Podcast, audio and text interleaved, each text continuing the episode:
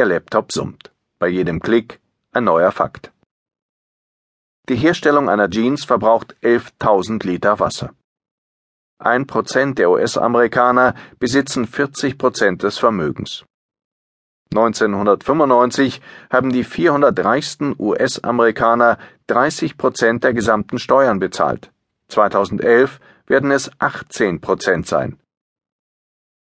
Die Staatsverschuldung kostet Deutschland jährlich 71 Milliarden Euro. Für Bildung werden jährlich 90 Milliarden Euro ausgegeben.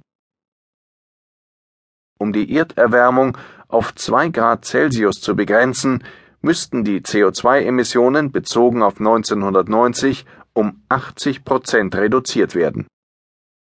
In Wirklichkeit sind sie von 2009 auf 2010 um 5 Prozent gestiegen. 19 Prozent der Weltbevölkerung verbrauchen 85 Prozent der Rohstoffe. Alle neun Minuten verliert der Planet eine Art, Tier oder Pflanze. Laut McKinsey wird die Menschheit 2030 etwa 40 Prozent mehr Wasser brauchen, als vorhanden ist. Dem Internet sei Dank, sagt Kolb, ist das alles bekannt. Was uns das aber auch sage, wenn wir alles wissen, aber nicht das Richtige tun, heißt das doch, dass uns dieses Wissen nichts nützt. Wir müssen deshalb erstmal vom Wissen zum Bewusstsein kommen. Nur so, sagt Kolb, könne entstehen, was die Welt dringend brauche. Es geht immer noch um Innovation, weniger technisch, die technischen Lösungen gibt es. Photovoltaik beispielsweise ist 50 Jahre alt. Er sagt, beim Ozonloch habe man doch auch verstanden, dass Fluorkohlenwasserstoffe verboten werden müssten. Und warum war das möglich? Warum? Weil die Wirtschaft gesehen hat, dass sie sich auf 3,5 Milliarden neue Kühlschränke freuen konnte. Fazit Kolb. Es gibt keine Nachhaltigkeit ohne Profitabilität.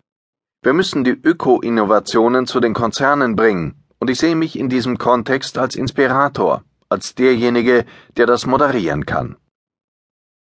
Schon verrückt. Da sitzt ein Mann mit schwarzer Ray-Ban-Brille auf einem Sofa in Kreuzberg, ringsum Buddha-Statuen, an der Wand eine E-Gitarre, erzählt nichts, was man nicht selber wissen könnte, und schafft es innerhalb einer Stunde, die Zukunft des Kapitalismus zu skizzieren. Die Rettung der Welt, sagt Kolb, ist das größte Geschäftsmodell der Gegenwart. Und wenn man nach einem Beispiel fragt, okay, Erdöl ist schädlich, gefährlich, endlich, wir müssen auf Erneuerbare umsteigen. Es gibt noch kein Stromtanknetz? Wir kennen einen, der das schon weitergedacht hat.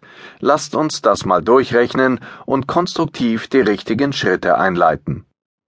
Man müsse, so Kolb, nur die Vorstandsvorsitzenden der 500 umsatzstärksten Unternehmen der Welt überzeugen. Die produzierten mehr als die Hälfte des weltweiten Bruttosozialproduktes. Kolb? Die kriege ich bequem in ein größeres Kino in Berlin. Vor einigen Jahren hat er in Marrakesch einen mehr als 300 Jahre alten Stadtpalast gekauft, den er zum Luxushotel Anayela umbauen ließ. Kolb schwärmt von der marokkanischen Stadt, von Schlangenbeschwörern, Quacksalbern, Teppichhändlern, von der verwinkelten Medina, durchdrungen vom Geruch von Myrte und Jasmin, durch die er sich gern treiben lasse. Ein Sehnsuchtsort sei das, an dem hinter jeder Ecke ein Märchen warte, und das ihn doch immer wieder ins echte Leben zurückbringe. Kein anderer Ort gibt mir so viel Energie. Weshalb er mit dem Anayela, für das er dreimal den World Hotel Award gewonnen hat, einen Ort für Kreative schaffen möchte um über die Themen der Zukunft nachzudenken. Eine Plattform für die besten Köpfe. Er nennt sie Club of Marrakesh. Man könne ihm das jetzt glauben oder nicht, sagt Kolb, aber ich habe mein Leben umgewidmet. Ich habe das Paradigma umgedreht. Heute nehme ich meine materiellen Güter, um immaterielle Werte zu schaffen. Inzwischen nennt man ihn den grünen Business-Engel. Nach jedem Vortrag, sagt Kolb, ernte er minutenlang Applaus, gratulierten ihm die Zuhörer für sein radikales Denken. Wenn er das könne, ausgerechnet er, dann könne das jeder. Jeder sollte sich fragen, meint er, was mache ich morgen anders? besser. Vijay Sapre Neulich war ein Rang bei Bruno Payat, dem gefeierten Champagnerproduzenten. Es gab eine Führung für Gastronomen und Journalisten. Anschließend kochte Joël Robuchon, 26 Michelin-Sterne, Koch des Jahrhunderts. Es gab Kaviar auf Krebsfleisch, Pfifferlinge in Petersilienemulsion, Wachtel mit Kartoffelpüree, Käse, zwei kleine Desserts. Irgendwann fragte ihn Alice, Bruno Payats Tochter, ob es ein gutes Geschäft sei, so ein Magazin. Man kann ein kleines Vermögen damit machen, antwortete er, vorausgesetzt man hatte vorher ein großes. Sie hat den Witz noch nie gehört, lacht. Darauf stoßen sie an. Die Geschichte steht in der aktuellen Ausgabe auf Seite 53 von Effilé. Magazin für Essen und Leben, Nummer 19, November-Dezember 2011. Im Flur der Redaktion liegen die Hefte in Stapeln. Er sagt, es freue ihn immer noch, immer wieder, wenn die Pakete aus der Druckerei kämen.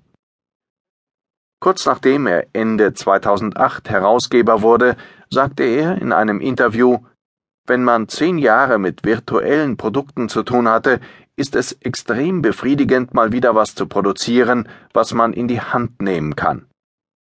Und Kochen hat immer mit Sorgfalt und Hingabe zu tun. Beides sind Aspekte, die online so nicht wirklich passieren. Im virtuellen Geschäft, so Sapre, mache man quasi Constant Prototyping. Man haue etwas raus und wenn die User was sagen, reagiert man darauf. Schnell, kurzlebig, ständig verfügbar. Das allein entwertet die Inhalte. Print wird doch noch auf eine ganz andere Art wahrgenommen. Wer schreibt